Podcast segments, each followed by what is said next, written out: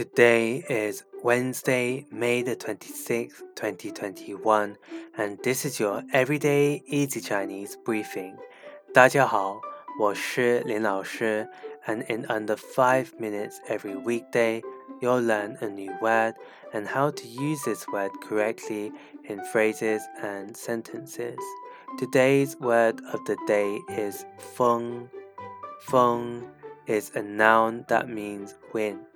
Let's practice by making different words, phrases, and sentences with feng.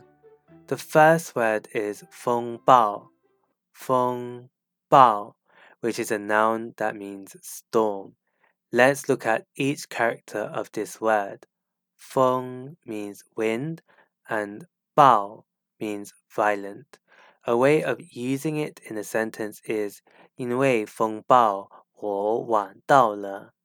因为风暴，我晚到了。Because of the storm, I arrived late. Another word we can create is 风险。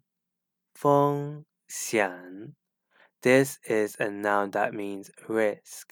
Let's again look at each character of this word.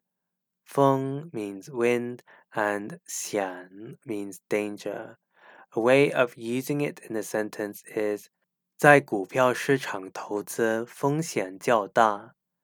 在股票市场投资风险较大。The risk of investing in the stock market is relatively high. Finally, we can create the word 风格。风 格 which is a noun that means style. A way of using it in a sentence is 我们都有自己的穿衣风格。我们都有自己的穿衣风格。We all have our own style of dressing. Today we looked at the word feng, which is a noun that means wind, and we created other words using it. These are feng bao, storm, feng xian, risk, and feng style.